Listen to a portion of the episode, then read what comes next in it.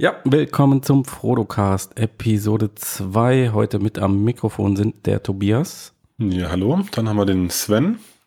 Hallo und der Matthias. Und nicht am Mikrofon ist heute der Christian.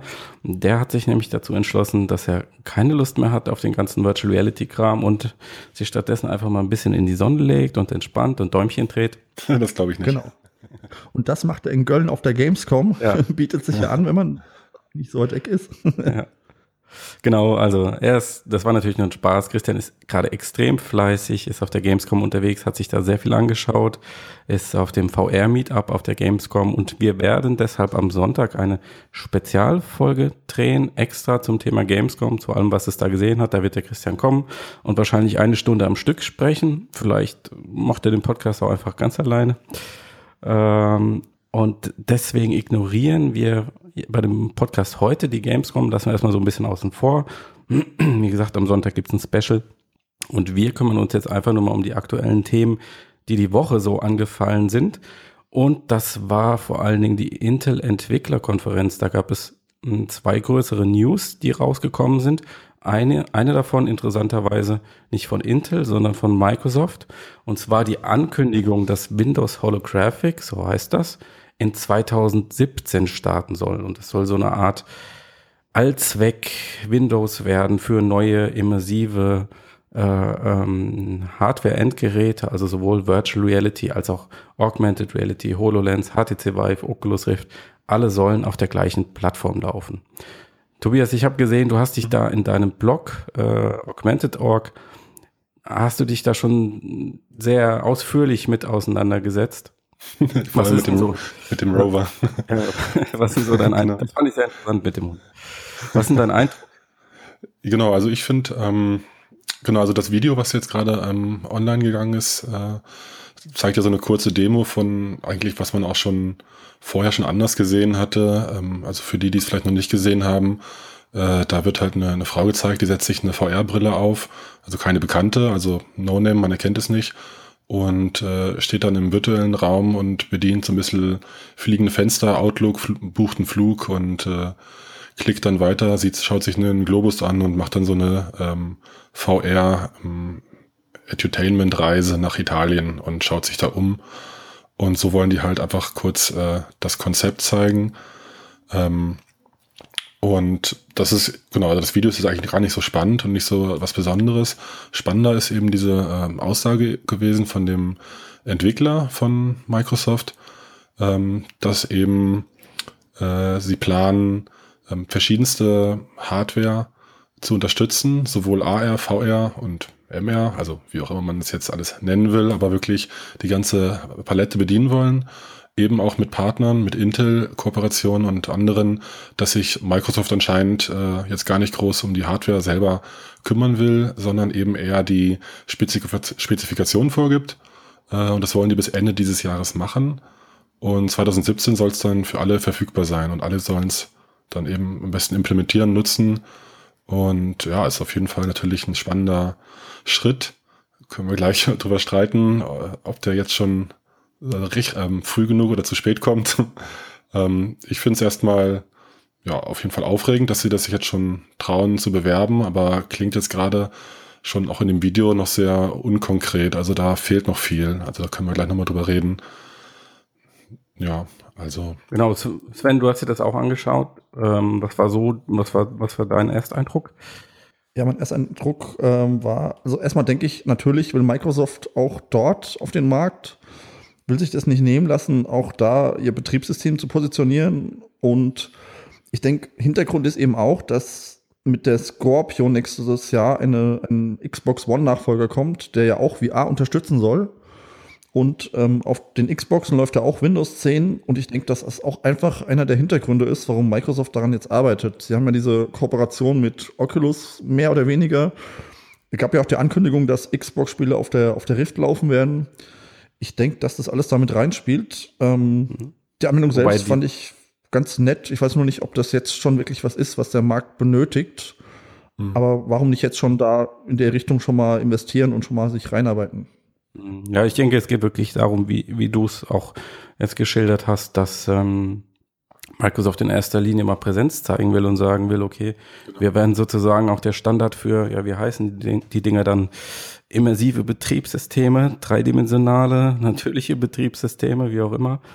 Ja. Ähm, und, und das, was sie gezeigt haben, das war ja jetzt eigentlich Gut, am Ende gab es ein bisschen so ein Video, aber es war ja eigentlich mehr so auf Office und Desktop-Arbeit gemünzt. Also so, so wie so bei Programmen wie äh, Virtual Desktop oder Envelope VR, wo ja Google relativ viel investiert hat, 5, 6 Millionen für ja. die Entwicklung. Ja, also ich fand auch, das Video war jetzt nicht so spannend, aber ich fand es auch gut, was du sagst. Ähm, eben genau, dass sie rechtzeitig ähm, auftreten wollen als Betriebssystem, also immersives Betriebssystem. Also ich meine, Microsoft Windows war es und ist es heute immer noch äh, eines der wichtigsten Betriebssysteme so für den Heimanwender, sagen wir mal zumindest.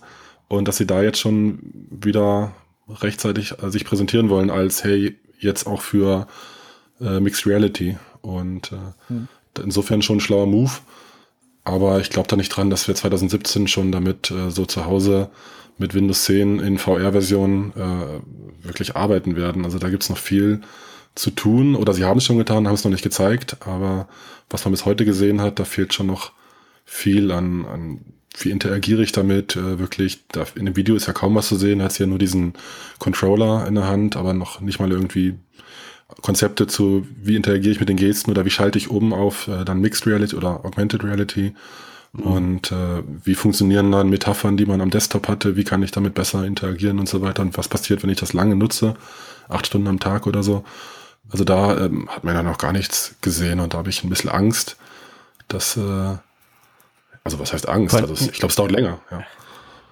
Ja, also du sprichst jetzt die Softwareseite an vor allem, aber man muss ja auch mal sagen, dass die Hardware es eigentlich zum jetzigen Zeitpunkt noch gar nicht richtig hergibt. Also ich habe ja wirklich selbst mal versucht, so einen Tag lang äh, mit Virtual Desktop zu arbeiten und ähm, es geht einfach nicht. Also nach zwei, drei Stunden hast du Kopfschmerzen, hm. weil die Auflösung nicht gut genug ist, weil die Oculus Rift ist zwar relativ leicht und bequem, aber wenn du es halt lange am Kopf hast, dann ist es auch nicht mehr schön. Und ähm, also der, es ist noch lange nicht an einem Punkt, wo die Vorteile die Nachteile aufwiegen. Hm. Gut, ähm, ich meine, du sagtest ja, Windows ist im Heimbereich stark, aber ich denke auch gerade im, mhm. im Office-Bereich ist ja Windows doch noch relativ führend und ich weiß nicht, ob ihr das kennt, es gibt noch so ein anderes ähm, Video von Microsoft auch, wo man sieht, wo Leute an verschiedenen Orten zusammen an der mhm. Einrichtung von so einem Fashion Store arbeiten. Ja. Und auch mit verschiedensten Endsystemen.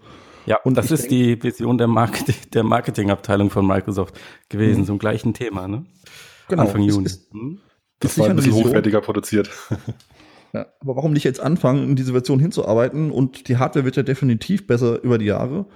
Und dann kann man jetzt einfach schon mal die Grundlagenforschung betreiben. Was geht, was macht Sinn, was macht keinen Sinn? Und dann einfach, wenn es wirklich technisch, wenn die Hardware soweit ist, schon in der Pole Position zu sein, weil ähm, Microsoft hat auch ganz schön zu kämpfen im Moment mit Markteinteilen und so. Ähm, Windows wird frei verteilt. Ich glaube jetzt nach dem Update-Zyklus immer noch. Und äh, ja, die wollen sich da einfach in eine Position bringen, da vorne mit dabei zu sein, gleich von Anfang an.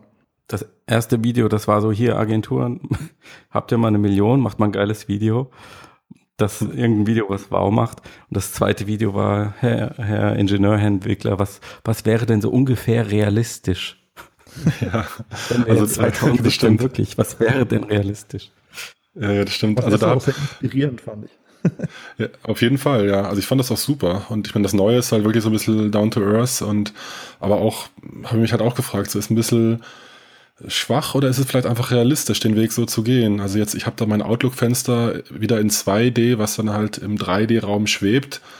Ist das wirklich jetzt die Erfüllung? Dann brauche ich dafür VR und es ist dann ein trauriger Versuch, äh, ähm, diese, also Windows 10 zu nutzen, um es in VR zu bringen? Oder baut man lieber was ganz Neues mit neuen Metaphern, neuen Interaktionsformen? Oder braucht man diese Brücke vielleicht einfach auch, um überhaupt dahin zu kommen? Also ist das jetzt so eine Übergangsphase, das zu integrieren, dass man es dann mal irgendwann eine ganz andere Mensch-Maschine-Interaktion halt hat wieder? Und ja, spannend. Also ich meine, ich fände es natürlich mega geil, wenn man kein Laptop oder PC mehr braucht und äh, sich einfach die Brille aufsetzt und in AR oder VR auch sein Windows bedient. Warum nicht? Und seine Texte schreibt. Also wenn es gut funktioniert mit der hohen Auflösung, dann sofort. Mhm. Ja. Gut, Fazit. Äh, ähm, der Aha-Effekt, der ist noch nicht so richtig eingetreten. Ähm, dann gab es ein zweites Thema auf der Intel-Entwicklerkonferenz und zwar hat Intel eine neue VR-Brille, was auch sonst, eine neue VR-Brille gezeigt, mit der Besonderheit, dass diese Inside-Out-Tracking äh, integriert hat. Das nennt sich Project Alloy. Keine Ahnung, ob das jetzt so richtig ausgesprochen ist. Und ähm, der Vorteil von dieser Brille ist halt, dass man sich damit theoretisch kabellos im Raum bewegen kann und dann hat sie Raumtracking und kann sogar Hindernisse erkennen oder die Hände einblenden oder andere Menschen. Ähm, ist das denn was, was bei euch für einen Aha-Effekt gesorgt hat, diese Vorstellung? Hm. Also ich fand, das ist was, ähm, auf was ich gewartet habe, weil ich habe eine, eine VR und da fehlt dieses Positional Tracking auf jeden Fall. Und wenn man dann noch diese Raumerkennung dazu hat, ist das auf jeden Fall mal ein Schritt weiter. Und was man ja noch mehr sieht in dieser Demo, da gibt es ja, glaube ich, diese Szene, wo sie diesen Dollarschein haben und damit irgendeine Skulptur bearbeiten. Und die sagen ja auch, dass man damit einfach physikalische Objekte nehmen kann, zum Beispiel einen Tennisschläger und dann mit dem im virtuellen Raum Tennis spielen kann. Klingt für mich immer im Moment noch ein bisschen zu gut, um wirklich wahr zu sein, dass das so funktionieren sollte. Aber wenn das funktioniert, ist es auf jeden Fall ein nächster Schritt, ähm, dass VR noch viel immersiver wird, wenn ich einfach alles, was ich hier so habe, da einbinden könnte in das Erlebnis.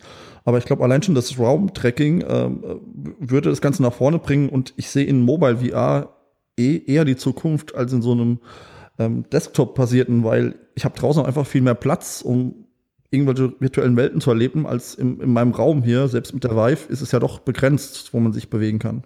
Ja, also kann ich nur zustimmen. Also ich finde auch, dass es schon, also ich meine, viele arbeiten dran, aber ich fand es jetzt auch schön, dass es mal als ein Device präsentiert wurde. Ich meine, jeder hat eine Leap Motion auf seine Vive äh, draufgeklebt und äh, aber eben bei der Gear zum Beispiel noch nicht. wissen wir auch, wie schlecht das eigentlich geht. Also. ja, genau. Ja, und äh, da finde ich es äh, schön, das jetzt äh, wirklich mobil zu sehen und mit RealSense, was ja so wieder ein bisschen verschwunden ist, so. Da gab es die ersten Laptop äh, Webcams und so weiter damit, aber da hat sich irgendwo nirgends durchgesetzt und jetzt startet es hier hoffentlich äh, verstärkt durch für AR oder, oder VR-Bereiche und gerade den Bereich auch mit dem, also wirklich Inside-Out-Tracking, dass man nicht noch irgendwas von noch eine Basisstation braucht, sondern wirklich unabhängig ist, ist wirklich ein riesen wichtiger Schritt. Und äh, was wir dann gleich nutzen noch mit rein, ist ja diese äh, dass dann dieser Gegenüber der CEO dann auf einmal auftaucht oder dann halt Objekte auftauchen, wo man gegenlaufen würde. Das haben wir auch schon äh, vor ein, zwei Jahren in anderen Demos gesehen, damals mit einer Kinect zusammengebastelt. Aber das jetzt so aus einem Guss zu haben, ist auf jeden Fall äh, spitze, dass man da eben geschützt wird oder eben auch mit realen Menschen oder Objekten interagieren kann, ohne die Immersion zu verlassen. Übrigens steckt RealSense angeblich auch in einer sehr, sehr stark modifizierten Version auch in der HoloLens drin. Für genau das okay, räumliche ja, Tracking, was ja. Intel da gezeigt hat. Äh, aber ja. ich muss mal sagen, mir ist, das, mir ist das hier viel zu viel Hype und so viel homogen. Also äh, ich, ich nehme mal die Position des, äh, des Anti ein hier und ähm, ich, aus, als ich die Demonstration gesehen habe, habe ich im ersten Moment gedacht, mein Gott, das ist irgendwie das Letzte, was die Branche im Moment braucht. Noch eine halbfertige Hardware, die keine Software hat. Ja, weil davon gibt's wirklich schon genug. Wie seht ihr das? ja, ja, also. Ähm, Content is King, wäre schon schön, da noch mehr zu sehen. Ähm, aber ich als Tech-Nerd habe auf jeden Fall Bock auf, äh, auf die Hardware an sich, aber ich gebe dir recht, also wenn da jetzt nicht bald mal was ums Eck kommt an, an guten Content, AAA-Spiele oder irgendwelche anderen neuen, was auch immer, Killer-Apps für verschiedene Bereiche vielleicht, nicht eine, äh, dann ist das schon gefährlich. Dann ist halt das eine große Blase, die dann zerplatzt, wenn es nicht bis dahin im Alltag angekommen ist. Ja, hat euch die Demo denn technisch überzeugt? Also ich Boah, fand, man hat die Latenz doch relativ stark gesehen und sie haben auch eingeräumt, es ist nicht so ja. gut wie High-End VR. Hm. Die Einblendungen, die man da gesehen hat, die waren auch so, naja, das Fingertracking hat auch nicht super präzise ausgesehen. Ja, also ja, das fand ich auch schade, dass sie da direkt ähm, das, das RealSense-Bild, also das Tiefenkamerabild äh, gepixelt quasi mhm. eingebaut haben und nicht irgendwie noch eine, eine ähm, animierte, also eine IK irgendwie eine, eine Hand, also Avatar-Hand Textur. noch nachgebaut haben. Genau. Das sah halt einfach schlecht aus. Also das äh, hätte man die Demo auf jeden Fall besser machen können. Ja. Hm. Aber vielleicht war es einfach nur so ein Proof of Concept, so nach dem Motto, wir können das, wir arbeiten dran, aber ähm, ist halt noch nicht so geschliffen als Produkt. Aber es zeigt Ja. halt schon, wo es hingehen könnte. Das ist in VR ja eh im Moment so. Also auch das, was wir gerade als Headset, als erste Consumer-Version haben, zeigt ja nur, wo es hingeht. Ähm, es ist ja weit davon entfernt, dass es wirklich ähm, täglich genutzt werden kann oder dass es den Mainstream erreicht. Und von daher finde ich, ist so ein Fortschritt immer eine gute Sache, weil Software kommt dann irgendwann. Die Dinger müssen aber auf jeden Fall besser werden, komfortabler und auch äh, wireless finde ich sehr gut. Und ähm, dann werden auch irgendwann die, die Softwaremacher mehr einsteigen, vielleicht wenn es dann auch mehr auf dem Massenmarkt geht, das Ganze. Ja. Weil man Ja, darf ich nicht vergessen, da das schon VR ist im Moment das meistverkaufte ähm, VR-Device. Ich glaube, die haben eine verschenkte, ja. Million draußen, während die anderen, glaube ich, HTC und Oculus zusammen, weiß ich nicht, 150.000 verkauft haben, was Cardboard. im Vergleich ja echt wenig ist. Ja, Cardboard über du 5 kannst nicht Millionen. zählen. Oder so, genau, richtig. Ja, also ich bin da so, ich bin, ich bin, äh, was die Intel-Demo angeht, ein bisschen zwiegespalten. Klar, von der technologischen Perspektive super wichtig und sehr interessant. Aber auf der anderen Seite war jetzt die Technik-Demo nicht so dolle. Ich glaube, Oculus, John Carmack, könnte wahrscheinlich schon was ähnliches zeigen, wenn er wollte. Er denkt sich nur, hm, das ist noch nicht gut genug. Wir warten lieber noch mal ein bisschen. Ja. Ähm, Naja, das stimmt. muss man das mal sehen, wo es hingeht. Ja. Aber die Nachricht für den Endverbraucher, ich meine, das steht in, in so ziemlich allen Medien. Intel ist ja ein großer Name und wenn die eine neue VR-Brille zeigen, dann wird da halt überall drüber geschrieben und das ist, also man muss sich halt fragen, was ist das für ein Signal für den Markt? Aber vielleicht sehe ich das jetzt auch einfach zu negativ. So, ihr habt's gehört, wir hatten äh, ein kurzes Tonproblem, Mikroausfall und haben uns daher erlaubt, einen einfachen, äh, einen kleinen eleganten Schnitt zu setzen und machen jetzt einfach wie geplant weiter im Programm und zwar mit unserem dritten Thema. Und das finde ich ist ein ganz besonders spannendes Thema, was uns in den nächsten Jahren sicherlich äh, sehr intensiv begleiten wird. Da ist ein junger Mann in den USA, der gemeinsam mit seinem Team, der begeistert sich für Geisterbahnen, sogenannte Dark Rides. Und da gibt es offenbar relativ viele, die schon sehr, sehr alt sind, viele Dekaden alt ähm, und die langsam verfallen oder die ähm, geschlossen werden, weil die weil sie halt einfach nicht mehr so attraktiv sind neben modernen Fachgeschäften, die aber über die Jahre hinweg ein richtig ähm, ein richtiges Kulturgut geworden sind. Und er möchte jetzt diese Fahrten durch diese Dark Rides möchte er bewahren, indem er die in 360 wie mit 360 Videos aufzeichnet. Also da hat sich so ein Kamerarig gebaut ähm, und setzt das in so einen Waggon rein und den Waggon lässt er dann eine Runde durch die Geisterbahn fahren und hinterher kann man sich das dann mit der VR-Brille äh, kann man sich die VR-Brille aufsetzen und sich dann das Video die, äh, äh, anschauen und sich dabei fühlen, als würde man in so einem Waggon sitzen. Ähm, aus meiner Sicht, ähm, also jetzt unabhängig davon, ob man sich für Geisterbahnen begeistern kann oder nicht, Geisterbahnen begeistern, haha, ähm, finde ich, hat das großartige Implikationen dafür, wie wir in Zukunft ähm, Erinnerung und Geschichte bewahren können. Ähm, wie, wie, wie, wie habt ihr das Thema aufgenommen? Also ich ähm, finde die Idee sehr gut, ähm, weil man ja in VR das Ganze wirklich erleben kann und nicht nur, wenn man es jetzt auf dem Fernseher sieht, einfach sich nur anguckt. Ähm, sowohl im privaten Bereich als auch eben diese Geschichtserinnerung. Also viele kennen bestimmt diese Apollo 11 Demo, die ja genau dasselbe auch macht. Man kann diesen Start einfach erleben von dieser Apollo 11. Dann gab es zu DK2-Zeiten auch mal dieses ganze, ähm, dass man in Dresden war, im Zweiten Weltkrieg, als die Bombardierung war und in Pompeji, als der Vulkan ausgebrochen ist. Also man kann einfach wirklich Geschichte erlebbar machen, viel besser. Und ich denke, das wird für Museen, vielleicht auch für Geschichtsunterricht, könnte das durchaus ein Markt werden. Die werden da interessiert sein, einfach vielleicht auch historische Städte nachzubilden, was auch immer. Also es ist ein großer Markt und auch persönliche Erinnerungen, dass man die Hochzeit in 360 filmt, nochmal miterlebt, vielleicht ähm, die eigene Kindheit nochmal so miterlebt, ist auf jeden Fall, glaube ich, eine der Sachen, die in VR ein großes Thema werden. Hm. Was meinst du, Tobi? Ja, also sehe ich auch so, dass das auf jeden Fall ein großes äh, Ding werden kann. Also die Technik wird dann noch besser. Ich meine, so ein 360 Grad Mono-Video ist dann ein bisschen lame. Da lachen wir wahrscheinlich in fünf Jahren drüber, aber wer weiß, vielleicht gibt es dann so kleine Pocket-Leader-Scanner, die dann halt in Echtzeit das Ganze wirklich in 3D scannen und aufnehmen.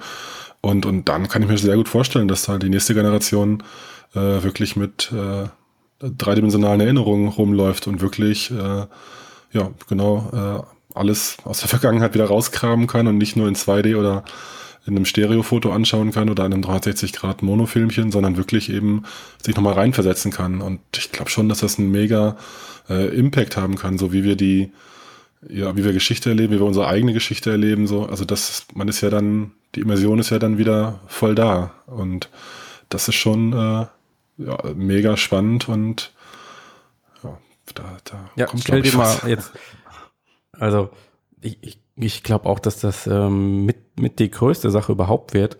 Oder mit, da steckt unglaublich viel Potenzial drin.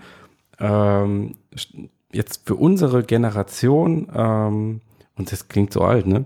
Also ich sag mal so Mitte 30 rum.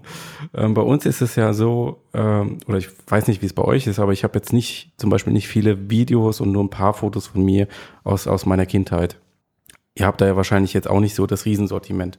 Die Kinder, die jetzt aufwachsen, die haben ja schon unglaublich viele Fotos und Medien, die, also die können ja fast jeden Tag oder zumindest jede Woche und ganz sicher jeden Monat ihre Entwicklung nachvollziehen. Das heißt, die lernen sich eigentlich selbst viel besser kennen in der Rückschau, wie sie mal waren. Ich meine, man kann da jetzt nur mutmaßen, ähm, wie sich das auf die, auf die, auf die Selbstwahrnehmung auswirkt. Aber jetzt stellt euch mal vor, ihr habt halt, so wie du es gesagt hast vorhin, Tobias, nicht nur so eine flache Aufnahme, sondern du hast halt wirklich eine, ja, eine gespeicherte Erinnerung. Also du kannst nochmal in dein eigenes fünfjähriges Ich hineinschlüpfen und nochmal deinen, deinen Kindergeburtstag nacherleben mhm. oder deine Mutter erleben, wie sie jung war. Also erinnert ihr euch noch gut daran, wie eure Mütter waren, als ihr jung wart? Nicht wirklich. ja. Schwierig, klar. Ja. Ich denke, es gibt jetzt mal dieses Realities.io, ähm, wo diese Fotogrammetrie-Technik benutzt wurde, wo man dann auch wirklich rumlaufen kann in diesen alten Gebäuden, zum Beispiel in den Heilstätten in Belitz. Und ähm, das macht es auf jeden Fall noch mal ein Stück mehr erfahrbar als jetzt so ein 360-Grad-Video. Das ist so ein Anfang. Aber ich denke, es muss wirklich in diese Richtung gehen, dass man halt wirklich das Ganze plastisch, möglichst plastisch vor sich hat und es vielleicht auch selbst begehen kann. Das da steigert natürlich recht, den Effekt. Ja, die Fotogrammetrie-Technik ist jetzt für den ähm, Privatanwender oder auch um äh, äh, damit kannst du ja nur Fotos machen, du kannst ja nicht ähm, Bewegtbild festhalten. Das heißt, wir das bräuchten wirklich so eine, ja, eine Gear 360 in gut, sag ich mal. ja. gut. Aber das kann ja auch alles noch kommen, dass du irgendwann wirklich Videos in 360 aufnimmst und die dann wirklich begehbar machst, so mit Lichtfeldkameras, wie auch immer. Mhm. Wobei es jetzt aus dem reinen Erinnerungsaspekt müsste es aus meiner Sicht gar nicht unbedingt begehbar sein oder ja, Positional Tracking wäre vielleicht nice to have, aber ein gut mhm. gefilmtes 3D-Video ähm, in, in der hohen Qualität, in der hohen Auflösung, ohne Screen Door Effekt. Ich glaube, das allein würde schon so diesen Erinnerungsaspekt würde das transportieren können. Hm. Ja, das glaube ich auch. Ja. Dann sind wir irgendwann bei Ready Player One, der ja auch da in diesen alten äh, Medien sogar rumläuft und da interagieren kann. Und hm, was stimmt. weiß ich, vielleicht kann man dann tatsächlich auch mal mit, mit seinen Eltern interagieren nochmal oder so und nochmal Erinnerungen durchleben. Ja. Also auf jeden Gut, Fall ähm, wer sich für diese Geisterbahn-Geschichte interessiert, der kann, ähm, der kann sich die Kampagne anschauen auf Indiegogo und kann sich dann diese äh, Geisterbahn-Videos, 360-Videos auch kaufen. Kostet, glaube ich, irgendwie 35 US-Dollar. Und dann kriegt man da Zugang zu und noch, und noch eine Dokumentation dazu, wie der ganze Kram produziert wurde. Ähm, es ist, ist auf jeden Fall ein sehr, sehr spannendes Projekt. Gut, und dann haben wir zum Abschluss haben wir noch äh, unser Rausschmeißer-Thema sozusagen. Ähm, Oculus Rift wird, kommt nach Europa. Wer hätte es yeah. gedacht? Ah, ein halbes Jahr später. Am 20. September ist der offizielle Marktstart. Dann steht das Ding bei Mediamarkt und Corum. Ähm, was meint ihr? Ähm, ist das ein Produkt, was man so nebenher im Mediamarkt kauft oder hat sowieso schon jeder, der sich ernsthaft dafür interessiert, hat schon zugeschlagen? Also ich glaube schon, dass das noch zieht. Ja. Also dass da noch äh, viele neue Kunden dann äh, ist vor Ort wird sicherlich aufgebaut sein. Man kann sich diese Demos anschauen. Da gibt es hoffentlich ein bisschen mehr Content dann auch, dass sie dann schon noch zuschlagen, nachdem sie es vor Ort in der Hand hatten und jetzt nicht irgendwie einen USA bestellt haben oder so. Also ich glaube schon, dass es sich lohnen wird. Aber ich weiß nicht, ob der Preis noch ein bisschen fallen muss. Was meinst du, Sven? Ich denke, Ja. Also ich denke, es ist auch so eine Hürde, das Ganze aus den USA zu bestellen auf der Oculus-Seite. Also äh, Mediamarkt, Amazon, da gehen alle mal, aber ich glaube, für so einen für so einen der nicht so tief drin ist, ist es wirklich nochmal eine Hürde, die überwinden muss, die weggenommen ist. Und ich denke, es wird dann auch eben Aktionen geben, dass bei einem Amazon Sale wirklich auch die Rift mal billiger angeboten wird. Je nachdem, ob die jetzt äh, Oculus selbst da anbietet oder ob Amazon da auch einsteigt. Und auch im Mediamarkt kann ich mir vorstellen, dass sie dann Aktionen machen. Ähm, was ja auch stattfinden wird im Oktober, wird es dann auch ähm, die Demo der Touch-Controller geben, auch Mediamarkt Saturn wahrscheinlich. Was auf jeden Fall, denke ich, auch nochmal ähm, dem ganzen Ding einen Schub geben wird. Ja. Allein ja, schon deswegen, weil andere Leute, Menschen sehen, wie, wie sie VR benutzen und dann neugierig werden vielleicht. Wobei da ja. ja die Meinungen geteilt sind, ob das jetzt gut aussieht oder nicht, wenn man das nee, nicht Gut, gut, gut sieht es nicht aus, aber spannend. Das kann sein. Wir dürfen gespannt sein, wer alles dann durch die Läden springt im Oktober oder September. Aber ich kann mir nicht vorstellen, dass es so ein richtiges Mitnahmeprodukt wird, wo man dann hingeht und man probiert es aus und sagt dann hinterher, hey, okay, dann nehme ich hier mal den anderthalbtausend Euro Rechner plus die VR-Brille 2000 Euro mit. Anders als PlayStation VR, ne? Das, ich, das ist wahrscheinlich auch der Grund, warum Oculus jetzt so in die Läden drängt. 13. Oktober, Sony ist da. Mhm. Wollen sie wahrscheinlich nicht kampflos aufgeben, denn die Ladenfläche. Mhm. Und ich denke auch, die ganze Abwicklung wird leichter. Wenn man jetzt einen Defekt ja. hat, muss man über, über Oculus gehen. Wenn man das Ganze bei Amazon bestellt, dann handeln die das vielleicht teilweise und da sparen sie wahrscheinlich auch ein bisschen Ressourcen ein, dass sie sich nicht mehr um die ganzen Retouren alleine selbst kümmern müssen, sondern dass das halt dann zentral vom Mediamarkt oder Amazon an die gesendet wird und dann an den Kunden wieder. Mhm. Stimmt, da gibt es bestimmt einige Leute, die, die auf sowas gewartet haben. Und man spart ja. ähm, circa 50 Euro Porto. Ist ja auch nicht verkehrt. Okay. Aber die haben ja eh geschenkt bekommen, weil er die Rift nicht rechtzeitig bei uns ankam. ja, stimmt. Ich habe auch zu den, in Anführungszeichen, Glücklichen gehört, ohne genau. Portokosten. Genau. Gut. Gibt's dann noch ein Wort zum Donnerstag? Ansonsten, glaube ich, sind wir soweit durch. Sieht mir nicht so aus. Ähm, dann, ja, Tobias, du hast noch. Achso, nein, ich wollte auch nur sagen, ich freue mich sehr auf den Bericht vom Christian, so, weil ich genau. selbst jetzt nicht, nicht hin konnte die Tage. Ich schaue immer nur die ganze Zeit die Tweets und Online-Medien durch, aber da bin ich äh, von froher Erwartung. Also bin mir sicher, er wird sehr, sehr viel. Also den Podcast findet ihr vermutlich nämlich an Montag dann. Ähm, wie immer, abonniert uns am besten dann auch gleich bei iTunes. Dann müsst ihr auch nicht dran denken, sondern bekommt den automatisch auf euer Gerät geliefert am Montag. Genau. Sonntag, Gamescom Special und wird dann Sonntagabend oder Montag früh spätestens äh, online erscheinen. Gut, dann bedanke ich mich bei allen Zuhörern fürs Dabeisein und freue mich auf die nächste Folge. Jo, macht's gut. Vielen Dank. Ciao, bis nächstes Mal. Ja, bis dann. Bis dann.